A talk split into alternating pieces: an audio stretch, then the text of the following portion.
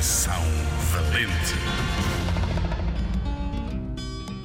José Afonso é um dos mais conhecidos cantores portugueses.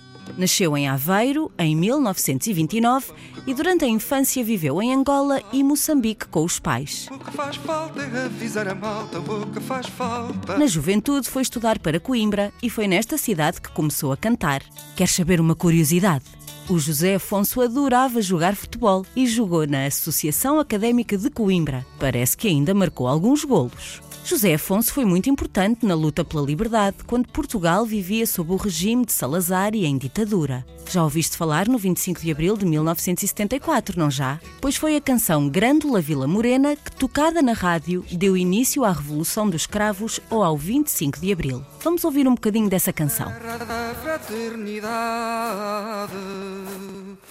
Grândola, Vila Morena. É uma canção muito bonita, não é? E com uma grande mensagem.